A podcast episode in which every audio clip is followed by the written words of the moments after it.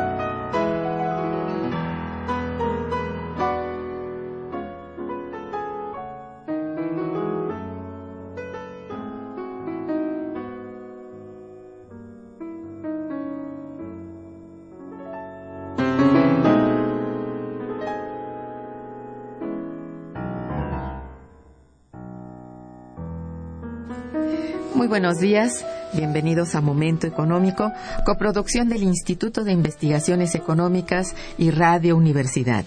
Les saluda Irma Manrique, investigadora del Instituto de Investigaciones Económicas, hoy jueves 30 de octubre de 2014. El tema que abordaremos el día de hoy es dinámica espacial y perspectivas del desarrollo regional en México, para lo cual contamos con la valiosa presencia de los doctores Adolfo Sánchez Almanza y Jorge Serrano. Muy buenos días, bienvenidos. Muy buenos días, gracias por la invitación. Buenos días. Por supuesto. Nuestros teléfonos en el estudio 55 36 89 89 cuenta con dos líneas para que puedan comunicarse. También para comunicación desde el interior de la República contamos con el teléfono LADA sin costo 01800 505 2688. La dirección de correo electrónico para que nos manden sus mensajes es una sola palabra momentoeconómico arroba unam.mx. De nuestros invitados. Adolfo Sánchez Almanza es doctor, maestro y licenciado en Sociología por la Facultad de Ciencias Políticas y Sociales de la Universidad Nacional Autónoma de México. Es investigador del Instituto de Investigaciones Económicas de la propia UNAM dentro de la unidad, de investigación de economía urbana y regional y también al mismo tiempo es tutor en el posgrado en economía de, de la propia UNAM y profesor en la Facultad de Ciencias Políticas y Sociales. Actualmente es presidente de la Asociación Mexicana de Estudios sobre Desarrollo Regional, AMESIDER. Entre sus publicaciones se encuentran Panorama Histórico de la Ciudad de México y El Desarrollo Económico de las Regiones Medias de México, entre muchos otros. Jorge Serrano es investigador titular del CRIM, el Centro de Centro Regional. de Estudios Multidisciplinarios de la UNAM, miembro fundador de AMESIDER, estudió en Europa, India y Estados Unidos, consejero de la Asociación Mundial de Estudios Regionales, tiene múltiples publicaciones en español y en otras lenguas, investiga macroregiones en América Latina y el Pacífico. Tenemos que del 11 al 14 de noviembre de 2014 tendrá lugar el décimo noveno Encuentro Nacional sobre Desarrollo Regional en México, AMESIDER 2014, Dicho evento tendrá lugar en Zapopan, Jalisco, en el Centro Universitario de Ciencias Económico-Administrativas de la Universidad de Guadalajara y que en esta ocasión tiene como tema central dinámica espacial, impactos externos en México y perspectivas del desarrollo regional. Le solicito a nuestros invitados, eh, bueno, nos platiquen algunos pormenores del enorme, porque está enorme, evento que realizarán en estas fechas que hemos señalado. Por favor, Adolfo. Sí, muchas gracias. Pues muy buenos días, Irma, y agradecemos el espacio para poder platicar de este encuentro nacional. Ya es el décimo noveno que organiza nuestra asociación La Mesider. Eh, quisiera aclarar que yo ya no soy presidente, ah, soy ah, expresidente. Digo, sigo siendo parte del comité, pero la presidenta actual es la doctora Heréndira Serrano Oswald ah, y ella preside este 19 encuentro.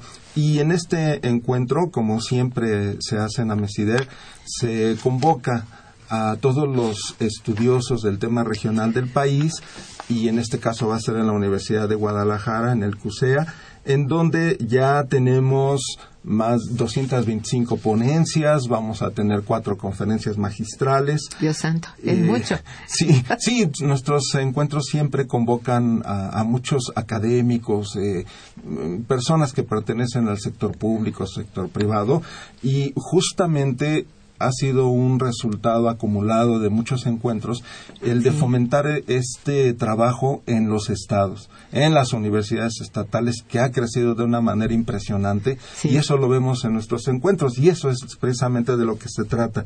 Eh, en esta ocasión se trata de eh, revisar la dinámica espacial, los impactos externos eh, en México y las perspectivas de desarrollo regional.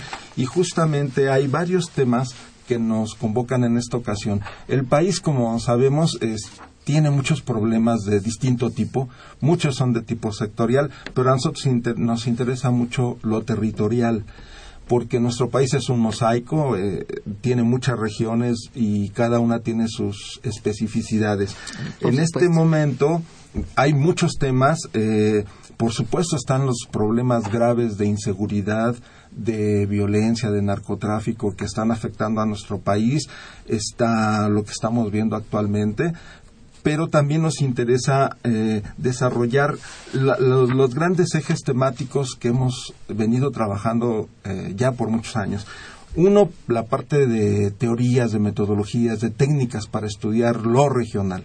Esa es una gran línea. Después tenemos propiamente los impactos externos. O sea, ¿qué está pasando en México en función de su eh, participación en el Tratado de Libre Comercio de América del Norte y cómo estos eh, procesos de comercio con Estados Unidos se están combinando con otros factores como los grandes bloques como el del asiático y el europeo. Entonces, ahí hay varios impactos eh, de tipo sectorial que tienen expresión territorial. Por ejemplo, la inversión extranjera directa pues llega a ciertos estados, pero no llega a otros, ¿no? Entonces este vínculo entre lo global y lo local nos interesa.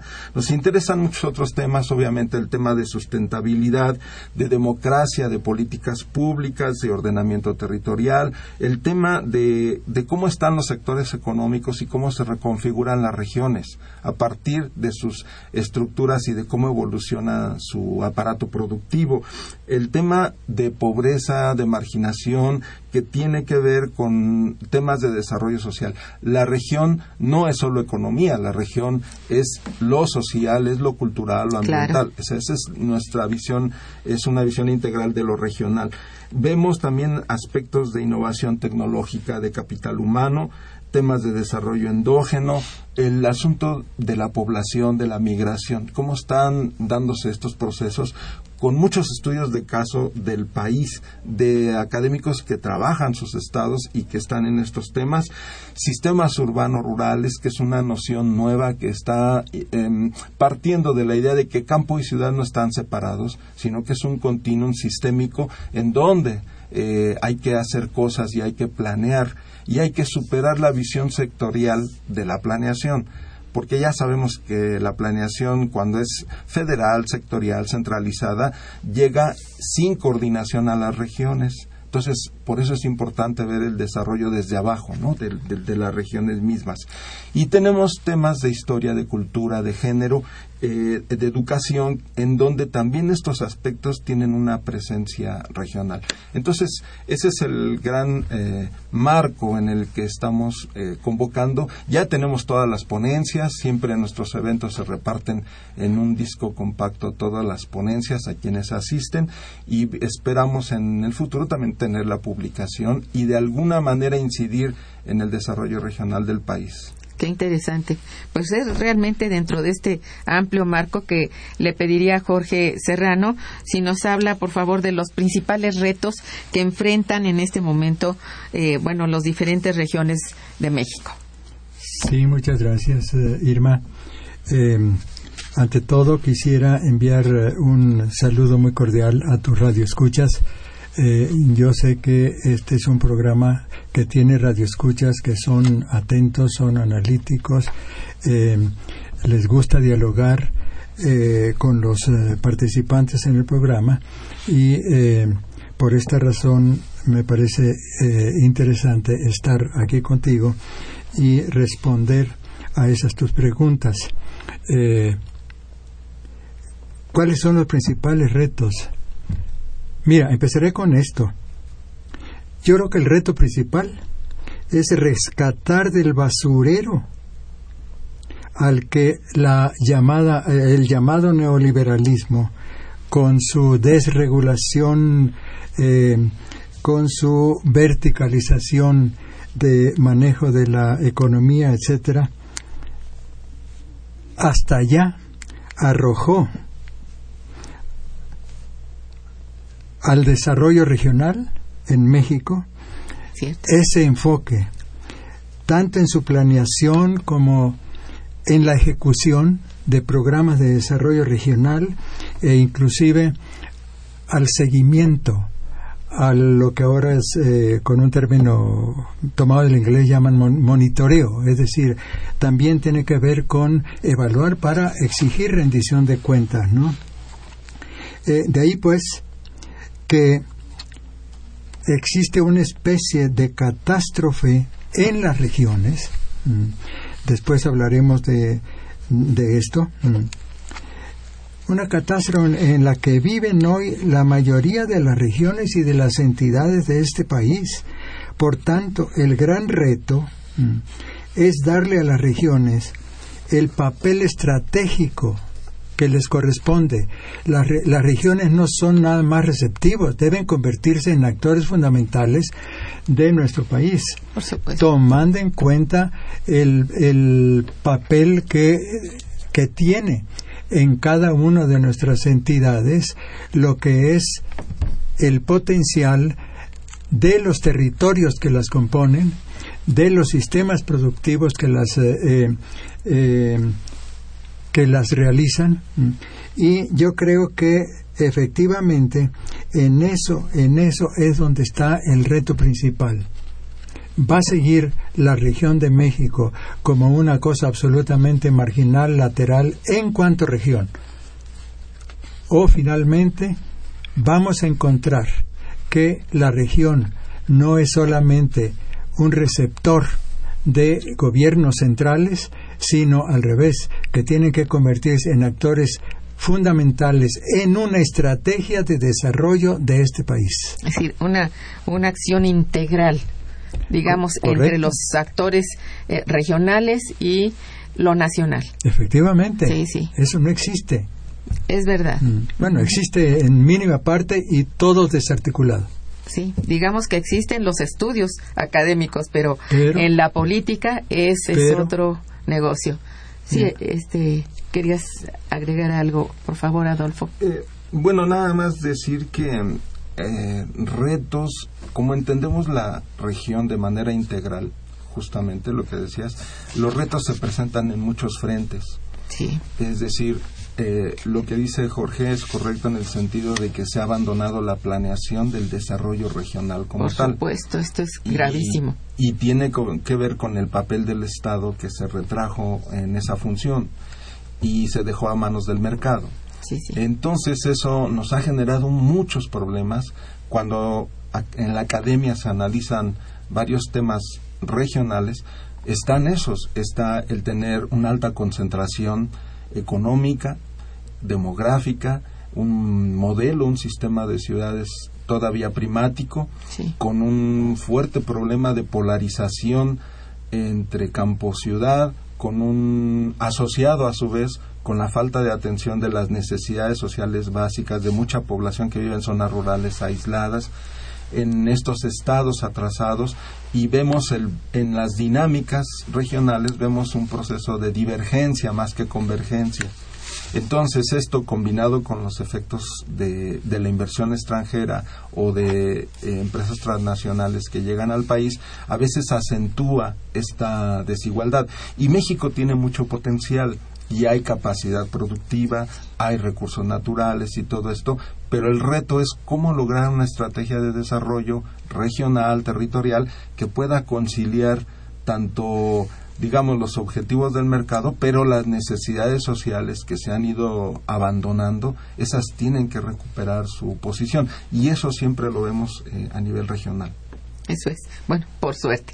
Bien, vamos a hacer un breve puente musical y regresaremos. Quédense con nosotros.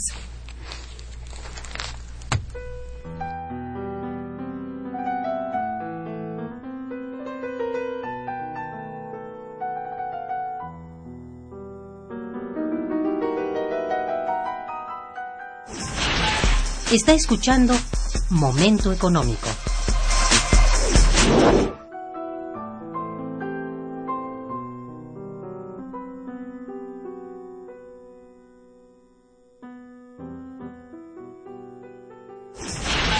El teléfono en cabina 55 36 89 89.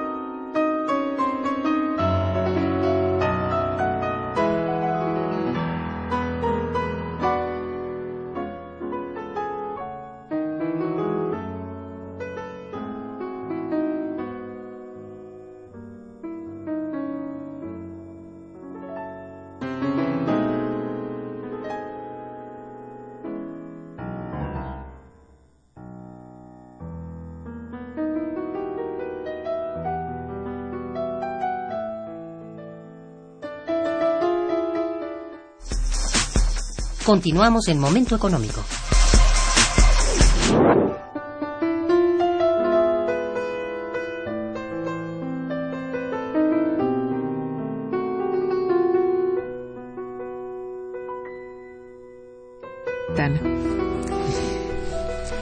Bien, eh, bueno, desde el punto de vista de ustedes, así en forma general, las políticas públicas que hacen falta para el desarrollo regional actualmente, ¿cuáles serían, Jorge y, y este y Adolfo? Ok, partiendo de este eh, perspectiva general como arranque, Adolfo puede después eh, entrar a otros aspectos más eh, precisos, pero un poco como marco. voy a conectarlo con lo que comentaba hace un momento. Lo que se requiere son políticas públicas cuidadosas, bien elaboradas, integralmente estructuradas, para poder reconstruir las regiones de México que están en problemas gravísimos. Eh, voy a, bueno, modificando un poco el, eh, planteamiento que eh, presenté en la intervención anterior, voy a empezar con esto, que si atendemos a la posición de investigadores internacionales muy reconocidos como Richard Wilkinson o como Kate Pickett, de que entre más desigualdad social, más disfunción social, México, por haberse, por haberse llevado al extremo de la desigualdad social, gracias al, al neoliberalismo, por cierto, México llevó también al extremo la disfunción social del país. Ya no, ya no puede seguirse pensando que, aunque haya desigualdad, el país funciona mejor. Estos investigadores con una corriente eh, más amplia ya han probado desde varios ángulos mm, que no es así que la desigualdad social, y esto vale, por cierto, no solo para países como México, incluso vale para países desarrollados, si tienen mayor desigualdad social, van generando disfuncionamiento en la manera de manejar a la sociedad. Mm. Bueno, eh, esto quiere decir, mm, esto lleva más bien a la pregunta, algunos de esos puntos de disfunción social por razón de la desigualdad social. Mm. Algunos de ellos tienen que ver precisamente con esto que ahorita trae no solamente a la gran población del país, sino incluso ha inquietado eh, internacionalmente lo que está sucediendo en regiones tanto de las más vulnerables de México, como el caso de Guerrero, mm, pero también de las menos vulnerables, como era el caso hasta hace pocos años de Nuevo León, donde el haber extremado la desigualdad social ha llevado a no saber ya cómo manejar esas regiones. Este es un caso pero hay otro aspecto.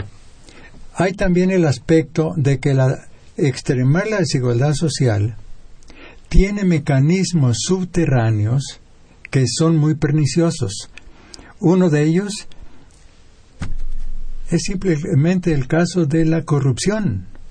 Claro. Gracias a la corrupción se elevan algunos y se hunden otros, ¿no? Mm.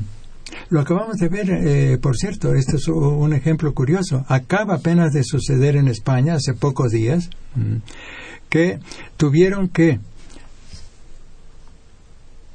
prácticamente mm, emboscar a 51 altos funcionarios del gobierno actual de España mm, y ya van a juicio por corrupción muy muy fuerte de muchos millones, se habla de miles de millones de euros.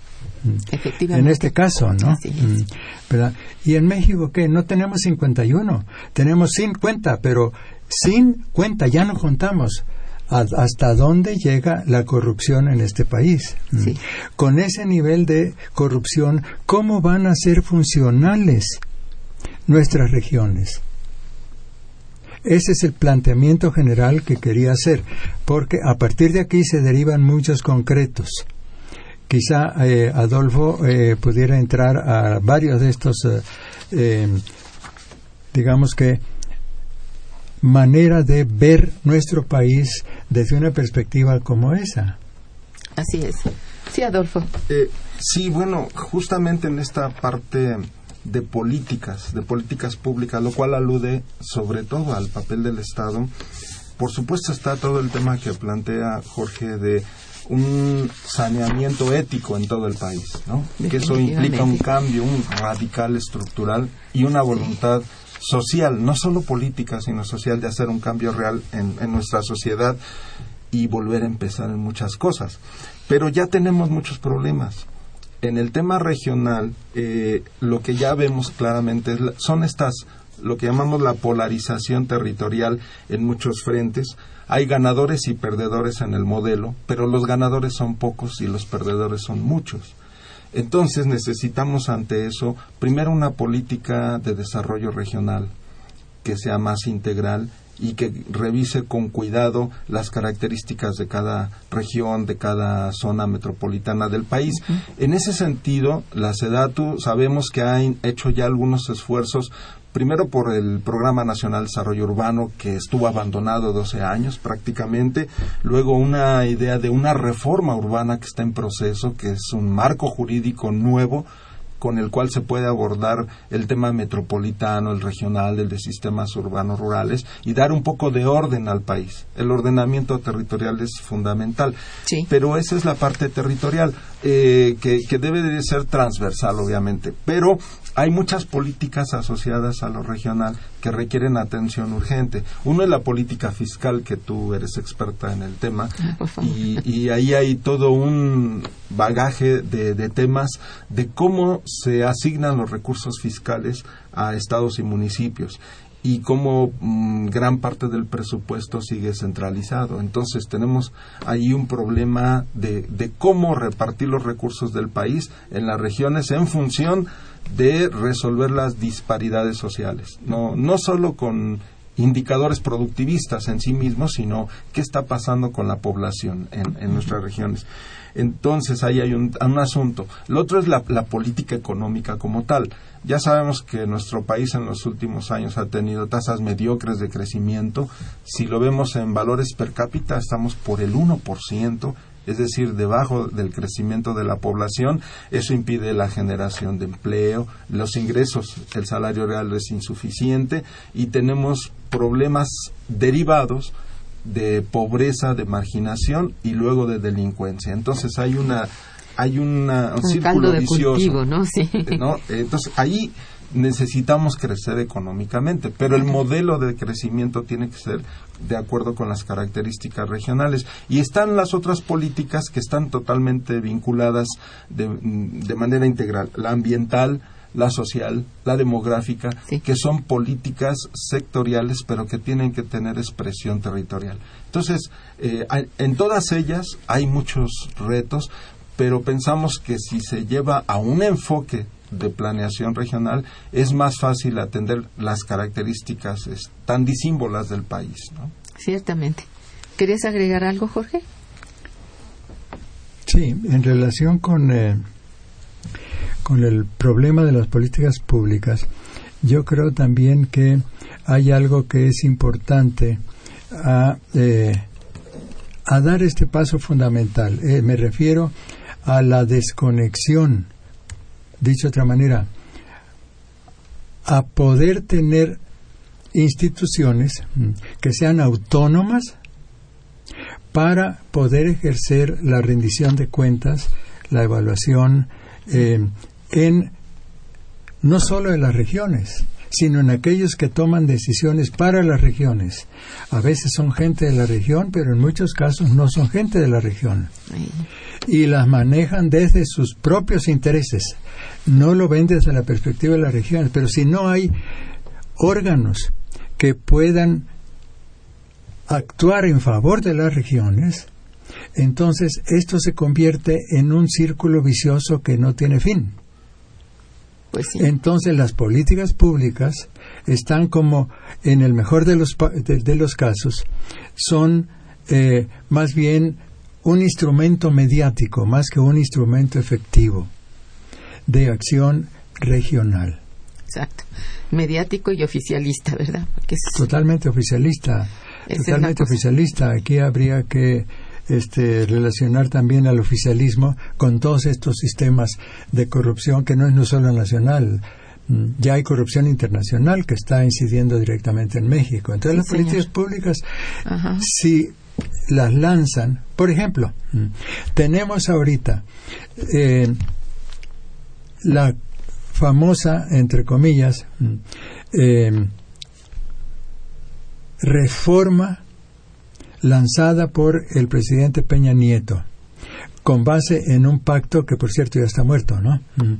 Pero después de este primer eh, ronda, como le llamaron, mm, de eh, legislación general, vienen las legislaciones secundarias. Allí que nos muestren, perdón, allí que nos muestren cuáles realmente van a ser las políticas públicas que están vinculadas con las regiones y no con sus propios intereses particulares. Pues sí, esa es la, sería la cosa, ¿no? Eh, bueno, en este momento, ¿cuáles serían, a tu modo de ver, este, Adolfo, las regiones mexicanas que se caracterizan por su marginación, por su por falta, digamos, carencia de una política pública específica. Digamos que bueno, para el desarrollo económico nacional esto tiene un gran significado. Como tú decías, si no se parte o como decía Jorge, de lo de lo propio, de lo regional hacia arriba, eso no tiene sentido, ¿no? Si hablar en así, bueno, una política pública en género no te da realmente ni siquiera idea de si hay, está planeada, si está planificada, si, si está dirigida, si hay estrategias, si hay líneas de acción, pues eso es, vaya, parte de lo que no se sabe, ¿no? ¿Qué es lo que podrías decir de estas zonas? Eh, eh, pues lo que podríamos decir es que en estos cambios de modelo económico, de aquel que fue de sustitución de importaciones a este neoliberal, ha habido cambios en las regiones, pero lo que llamamos la brecha del desarrollo ha aumentado y ya sabemos los diagnósticos eh, del país hay muchos. Ya sabemos que sur sureste sobre todo Guerrero Oaxaca y Chiapas son los estados más pobres más marginados del país. Sabemos que las ciudades fronterizas en el norte cercanas a Estados Unidos han crecido más rápido en este modelo de apertura comercial manufacturero de México desde aquel modelo maquilador y hay un corredor muy importante que está creciendo de manera muy dinámica, que es el, el del Bajío mm. que va incluso desde la Ciudad de México hasta Guadalajara y Aguascalientes. Ahí ha llegado nueva inversión, inversión en aeronáutica, en automotriz, química, en fin, que están logrando crear una especie de clúster y de un sistema de redes de redes ciudades eh, en esa gran región. Entonces, eh, tenemos un país que avanza en diferentes velocidades regionales. Sí. ¿No? Eh, el centro se mantiene por su gran volumen, toda esta franja central. El norte crece más rápido y el sur se sigue rezagando.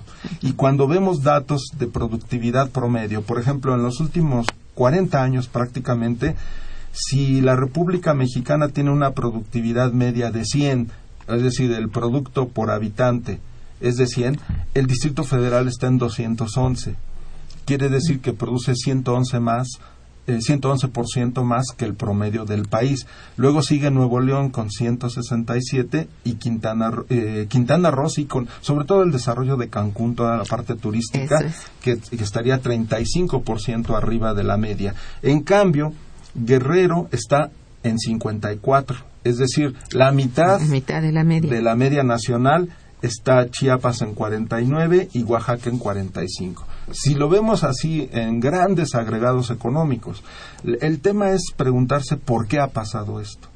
¿Por qué estas trayectorias regionales han hecho que algunas regiones pierdan y otras ganen?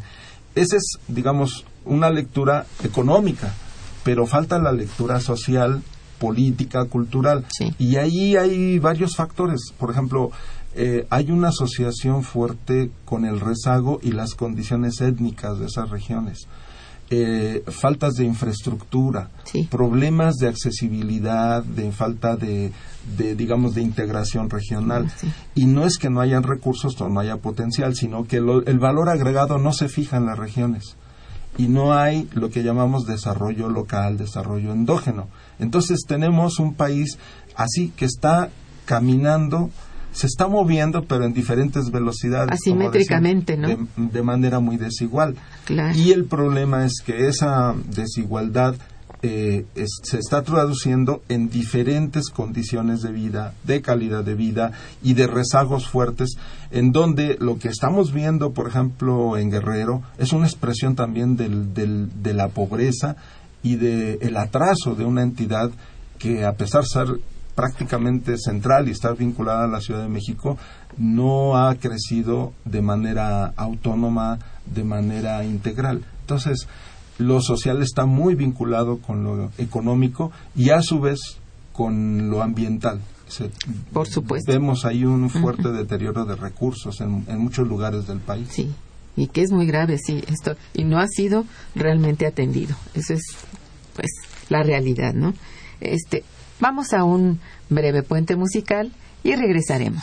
Quédense con nosotros. Está escuchando Momento Económico por Radio UNAM.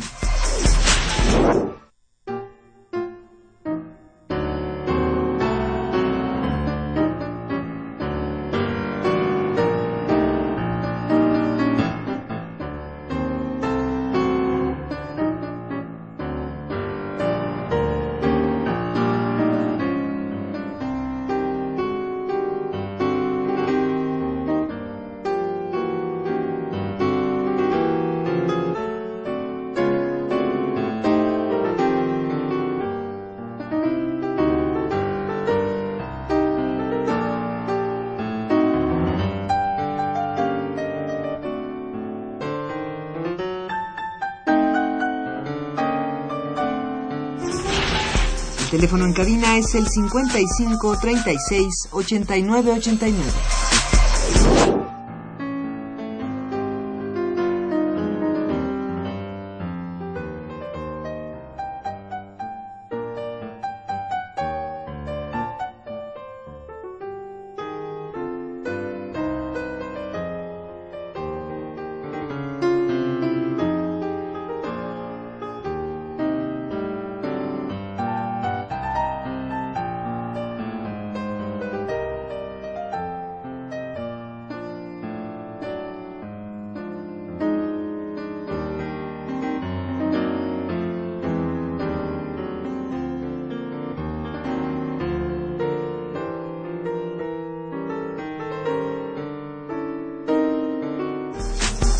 Continuamos en Momento Económico.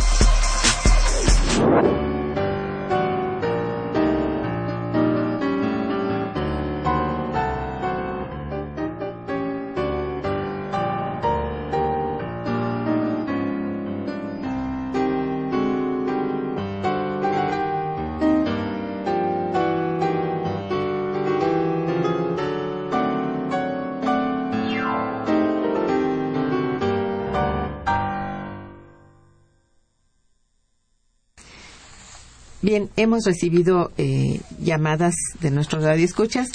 Me permito leérselas. Sí, por favor. Los felicita cordialmente este tanto el señor eh, Eugenio Libón, Libont y don Agustín Mondragón, nuestro radioescucha muy muy de siempre, pues. Dice, mientras, dice don Agustín Mondragón, mientras los estados o naciones se amolden con sus leyes a las exigencias del Banco Mundial y del Fondo Monetario Internacional, que solo protegen a explotadores, las consecuencias que está sufriendo México en economía, en seguridad, educación y salud se debe a que el Estado ha dejado en manos de explotadores que no pagan impuestos, pues llegan y se van a otros países con mayor rentabilidad la economía de los explotados no se regenera y se adelgaza cada día más hasta llegar al hambre y a movimientos armados si esto no se frena. Recordemos lo de Porfirio Díaz, estamos al límite. Gracias, don Agustín. Eh, ¿Quieren este, hacer alguna reflexión de, lo que dice bueno, sí, don Agustín? Nada más, sí, eh, comentar que eh, se echó a andar un pacto, ¿no? Un pacto en México reciente, pero que suena más un pacto de élites que un pacto con la sociedad. ¿Así? Y lo que está diciendo nuestro radio escucha es, ese pacto hay que llevarlo al pueblo, es decir, conocer qué es lo que requiere eh, la población, cuáles son sus verdaderas necesidades, todo eso. Y, por ejemplo, eh, atender mucho a las pequeñas microempresas, pequeñas, medianas y micro, que son las que generan el empleo en el país. Y obviamente sí se requiere la gran empresa, pero hay que ver eh, estas otras, esta otra escala que es la que a su vez le da dinamismo a las regiones y encadenar nuestras regiones. Claro, sí. No, sin control, mira, no se puede. Dejando suelto al, al, gran capital no puede ser, ¿no? No puede ser, y ese es el papel del Estado, y eso implica que el, aliado político, social del Estado deben ser estas clases populares. De verdad. Mm. Sí, sí, Jorge. Sí, gracias. Eh, también tomando la, el planteamiento de nuestro radio escucha, el señor Agustín, eh, tomándolo desde otro ángulo, quiero también hacer aquí un comentario. Yo creo que efectivamente don Agustín tiene, eh, tiene bastante, bastante razón mm, al decir que eh, desde fuera de México se toman y se han tomado y se siguen tomando decisiones que afectan fundamentalmente a las dinámicas internas del, del país. Él da como ejemplos los casos del Banco Mundial y del Fondo Monetario Internacional. Y es muy conocido, eh, efectivamente, que estas grandes instancias eh, ejercen esa presión, condicionan gobiernos, eh, retiran préstamos, y lo hacen desde la perspectiva de ellos, no de las perspectivas de las necesidades del país. Al punto que, y esto es lo que quisiera eh, decirle a nuestro estimado amigo don Agustín, le sugeriría que si tiene eh, ocasión, le eche una miradita mm, a lo que acaba de salir apenas eh, eh, hace como unos cuatro meses, fue en, en abril, mm, en la ciudad de Fortaleza, que es una ciudad de Brasil, se, reunió la cumbre de los llamados BRICS, o sea, de países emergentes, los más grandes, los más importantes. BRICS es simplemente eh, la inicial de estos países, o sea, son Brasil, Rusia, India, India, China y Sudáfrica. Se reunieron, hicieron una declaración que se llama la Declaración de Fortaleza de los BRICS, en la cual uno de los aspectos muy importantes es que entre estos países se ha lanzado ya la iniciativa de generar una institución paralela al Banco Mundial y una institución paralela al Fondo Monetario Internacional con diseño y políticas casi al extremo opuesto de cómo va el Banco Mundial y el Fondo Monetario Internacional. Así es. Creo yo que eso es, eh, eh, eso es algo que vale la pena. Eso es alentador en esos países. Es muy alentador, claro. Claro. Y también, bueno, esto hay que decir que han tomado el modelo que empezaron a crear los, los países de Mercosur. Ahí sí, es, ellos fueron los que iniciaron con esa idea. Se vieron muy limitados porque bueno, tienen sus propios problemas, la dinámica es otra, no tienen la fuerza ni política ni, ni de relaciones que tienen los BRICS, así como grupos, entonces no, no avanzó, pero es una idea eh, sudamericana. Esa es la verdad. Y bueno, eso es alentador y podría ser un ejemplo para México. Ojalá, bueno, se pudiera hacer algo, ¿verdad? O que México se anexara a, este, a estos países. Eugenio Libón dice, bueno, felicito a los invitados y al programa. Se habla como si México fuera libre o independiente, pero México tiene nuevos dueños. Compraron al Poder Ejecutivo, al Legislativo y al Judicial. Peña Nieto, diputados, senadores y jueces son solo servidumbre que solo acata órdenes de quien los maneja. Bueno, la gente está un tanto irritada y con toda razón. Con toda razón, efectivamente. Exactamente. Creo que tiene, tiene también él eh, buena parte de razón. Sin embargo, eh, quisiera comentar también de que no es, puesto así como él lo pone, mm, quizá la solución sería más fácil. Es mucho más complejo el problema eh, porque no solo están respondiendo a los intereses de, fuerzas extranjeras que, como él dice, les manejan, pero también responden a sus muy particulares intereses personales o grupales. sí, mm. sí, son, Entonces, ahí se complejifica la cosa. Son clases dominantes, ¿no? Como dirían los politólogos. Bien, este bueno, ¿qué, ¿qué, tanto, hablando un poco de algún fenómeno que manejabas tú y que me parece muy importante, qué tanto ha golpeado el al desarrollo regional fenómenos como el, el cambio climático y otros fenómenos naturales? Eh, bueno, sí, justo en los diferentes encuentros nacionales que hemos tenido de AMESIDER se han venido eh, abordando temas de tipo ambiental, el tema del cambio climático también y hay ejemplos concretos, el caso de Tabasco, de Campeche, que han estado muy expuestos eh, a inundaciones o en el caso del norte a sequías. Y eso viene de, en parte del cambio climático y en parte de un mal manejo de la política hidráulica de nuestro país. Y mientras nuestro sur-sureste tiene un excedente de agua, el norte está en sequía. Entonces ha habido incluso propuestas de, por ejemplo, utilizar alguna infraestructura que ya está por ahí, que está subutilizada de gasoductos, para enviar agua del sur al norte. El problema siempre es quién es el beneficiario de ese recurso. Y tenemos ejemplos eh, graves, ¿no? Algún gobernador en el norte que hace una presa para fines privados. Eh, usos del agua, porque la guerra por el agua ya está. Y entonces el problema es quién se va a beneficiar y sobre todo si consideramos que el agua es un derecho humano, un derecho social. No, no puede formar parte de, no, no, no puede ser una mercancía más en el mercado, es un derecho. Y entonces el manejo del agua es, tiene que ver con esta parte ambiental y eh, esto que el cambio climático propiamente en donde ya los efectos los estamos teniendo y se van a agudizar. Por supuesto. ya se han agudizado. Se han agudizado. Bueno, en el Distrito Federal hay delegaciones que tienen problemas de agua como Iztapalapa, donde la red es insuficiente y no les llega agua o les llega sucia o no hay frecuencia o no hay calidad, etcétera. Efectivamente. Y entonces hay un hay un problema con el que vamos a hacer con el manejo de los recursos. Y nuestro país precisamente es muy desigual regionalmente en cuanto al acceso, disponibilidad de recursos.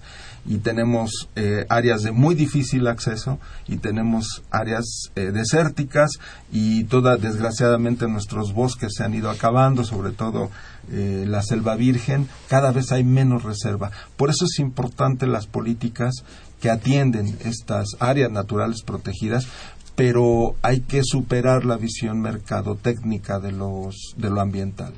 Eso es cierto.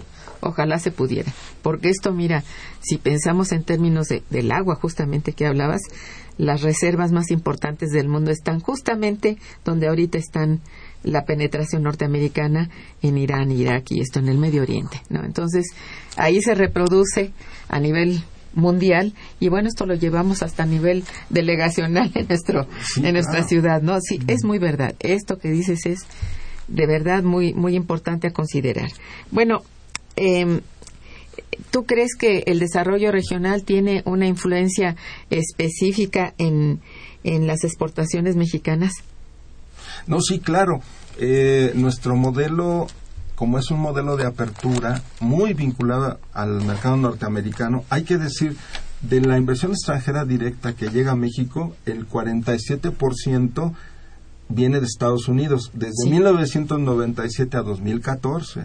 Es decir, eh, por supuesto, eh, los países que son los inversionistas repatrian capitales y eso tiene un impacto regional porque la inversión extranjera directa está llegando, por ejemplo, entre 89 y 2013 el 71% llegó a la franja central del país, que incluye desde la Ciudad de México hasta Guadalajara, digamos el 25% llegó al norte, las grandes ciudades de Ciudad Juárez, Tijuana, eh, Reynosa, y en el sur sudeste apenas el 4%.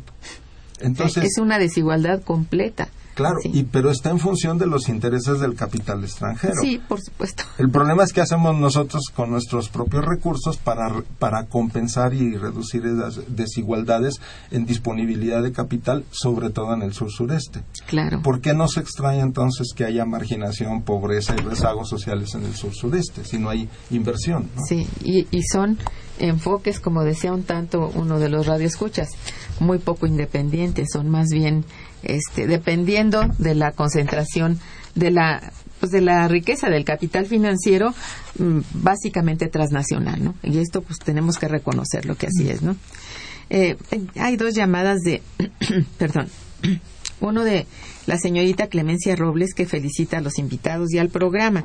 Dice, las reformas estructurales son la cara del crimen organizado, cuna de ratas que solo se benefician a costa de los mexicanos la indignación es, es grande y tiene toda la razón doña Clemencia. Mientras no haya bienestar. Exacto. Que esas reformas se traduzcan en bienestar, pues hay inconformidad. Eh, sí, esos son los fertilizantes de, de la inconformidad, ¿no? Pues sí. Rogelio Gómez felicita a los invitados y al programa. Dice, si la política económica está regida por las oligarquías transnacionales adversarias al Estado regulador porque les interesa incluso la autodestrucción interregional y geopolítica para la reconstrucción transnacional, ¿qué se puede hacer? sino una conciencia de la debacle del capitalismo que se dirige a la devastación salarial, polarizante y corrosiva del tejido social y mundial? Jorge. Sí. Gracias, señor Rogelio. Eh, yo creo que aquí,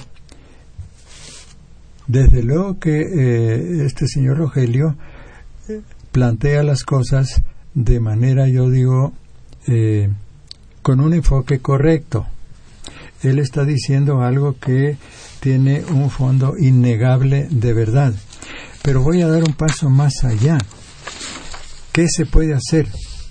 creo yo que una cosa que se puede hacer mm, es tener en cuenta, hacernos más conscientes de lo que son los mecanismos con que se empezó ya a manejar y con que se va a seguir manejando eh, esa relación de México con eh, el exterior. Mm, voy a poner un ejemplo muy breve porque el ejemplo es muy amplio y todavía no termina de concretarse. Existe ya México involucrado como uno de los negociadores de un enorme bloque que se está formando llamado TPP, que quiere decir Trans-Pacific Partnership, o sea, una especie de acuerdo de asociación transpacífica. Bueno, lo que se está negociando ahí es tan duro, tan severo en contra de eh, los actores locales y las, eh, las poblaciones locales y tan en favor de las transnacionales que no nos imaginamos a dónde nos va a llevar esto. Qué barbaridad. Eh, al punto que eh, se van a establecer mm, reglamentos formados de manera que estén por encima de las constituciones de cada país. Es cierto. ¿Esto a dónde nos lleva? Realmente, ¿dónde queda la soberanía? Mm. Y sobre todo, ¿qué se va a hacer con ese cúmulo enorme de ganancias de transnacionales favorecidas? Mm. Un ejemplo de eso ya empezó, a mi juicio, empezó a probarse en el caso de los fondos buitres de Argentina. Un juez de Nueva York juzga y decide sobre eh, un problema que existe dentro de Argentina y no problema soberano. y no existe solamente el problema hay soluciones que está dando Argentina. Sin embargo aquí se está poniendo sobre la balanza qué es la soberanía y qué es la decisión de los grandes poderes no sugeriría que eh, nuestro eh, nuestro público en México se involucre más en saber qué es eso, porque México se ha, eh, se ha ocupado mucho y se ha preocupado de que no se sepa casi nada de este tratado tan espantoso que se está armando. Tienes toda la razón. Qué bueno que lo abordas. Es uno de los gravísimos problemas que tendremos que enfrentar muy pronto. Y que va a durar mucho. Uy, sí. Este es, es un plan para el siglo XXI. Así es. Bueno, un radio escucha que prefiere no dar su nombre los felicita. Dice, pero eh, pregunta, ¿el proyecto del Pánuco al Bravo que busca llevar agua del sur al norte es viable o no? Eh, consideramos que técnicamente es viable. el tema es eh, cuál puede ser la rentabilidad de este proyecto. Por un lado, respecto a las grandes empresas que requieren el agua en el norte o los agricultores, pero por el otro lado, ¿cuál va a ser el efecto social? y esto, como lo hemos visto en otros grandes proyectos, implica eh, que haya concertación, que haya un acuerdo con la población misma. Y el problema es que muchos de estos grandes proyectos se diseñan arriba, no se consultan efectivamente con la población y generan mucha inconformidad social. Entonces, hay que verlo por los dos lados, por el objetivo económico, pero también el objetivo social. Bueno, pues muy bien, este eh, yo, yo voy a hacer una breve pausa porque aquí el señor pide este autor del disco que suena en el puente musical. Con todo gusto, es un disco del el pianista eh, Edison Quintana que toca tangos que son de diferentes autores, entre, entre otros el grande de Astor Piazzolla, con mucho gusto. Bien, eh, yo quiero en este momento recordarles, o que recuerden ustedes más bien al público, la, la, em, lo del evento el lugar, los días y, bueno, la duración, que son, me parece, como cuatro o cinco días, ¿no? Así es. Por favor. Sí, bueno, el, el encuentro es el 19, Encuentro Nacional sobre Desarrollo Regional en México que organiza la Asociación Mexicana de Ciencias para el Desarrollo Regional. El tema central es dinámica espacial, impactos externos en México y perspectivas del desarrollo regional. Y la sede es el Centro Universitario de Ciencias Económico-Administrativas de la Universidad de Guadalajara en la ciudad de Zapopan y se va a realizar del 11 al 14 de noviembre próximos allá. Eh, realmente lo que pasa es que ya las ponencias están, ya está todo el programa. Quien lo quiera consultar lo puede encontrar en la página de Amesider, en donde está todo el programa y lo que hacemos siempre es repartir las ponencias en disco. ¿Podrían tener acceso a los discos las personas que...? A quienes asisten, sí, pero lo que estamos pensando es subirlo a la página, subir no solo este, sino varios encuentros, nada más que nuestra asociación se mantiene independiente, es con un enfoque académico sin depender de nadie y eso nos cuesta porque tenemos pocos recursos pues hay que comprar el, el, material. Bueno, pues qué bueno, qué bueno que sí lo puedan sacar rápido. En principio sería un disco con resúmenes de ponencia. No, la ponencia completa, son 225 ah, ponencias oh, completas con está Muy bien eso. Sí, ¿qué precio tiene? no, no tiene precio actualmente porque es para los socios y los las personas que se inscriben al evento. Eso es, hay que asistir al evento bueno, un viaje a Zapopan, allá por Guadalajara, pegadito está conurbado, ¿no? Sí, a Guadalajara. Entonces, sí, es una zona preciosa. Entonces, si gustan ir, pues están este, cordialmente invitados. Será un gran evento, en verdad, y muy abarcante. Ciertamente que es yo creo que muy importante. ¿eh? Sí, de, hecho tenemos una mesa, Mesa Jalisco, que va a tratar el tema de la región centro-occidente y el tema de Jalisco y Guadalajara en particular, que es, un, diríamos, un caso muy interesante de éxito de un clúster industrial que está avanzando rápidamente. Pues qué importante, eso es muy interesante. Todavía, eh, para complementar eh, la respuesta a tu pregunta, Eh, quisiera decir también que este es el eh, décimo noveno, encuentro de Mesider, lo cual significa que haya una experiencia bastante acumulada selectivamente y aprovechada, eh, de manera que ahora el evento tiene está estructurado básicamente de la siguiente manera. En el centro están la presentación de ponencias en los ejes temáticos que mencionó Adolfo al principio del programa. Mm. Son 42 mesas de ponencias, o sea, es muy grande el, oh, evento. Ya tenemos de prácticamente todas las regiones de, de México. Mm. Además, tenemos como ponente magistral inaugural al presidente de la Asociación Brasileña de Estudios Regionales, el equivalente de la MESIDER, pero en Brasil.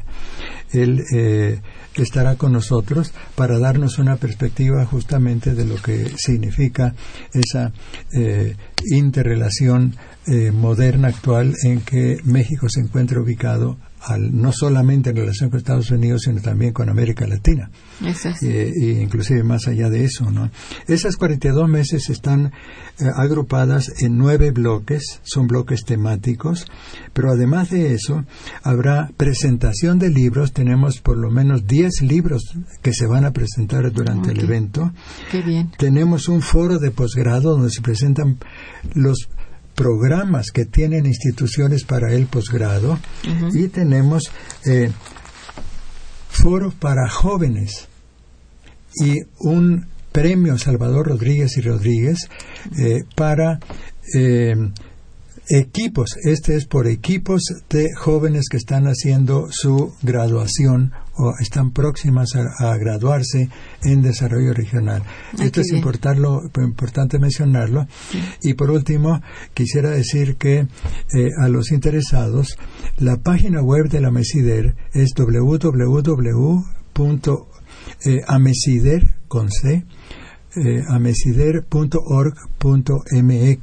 Mm.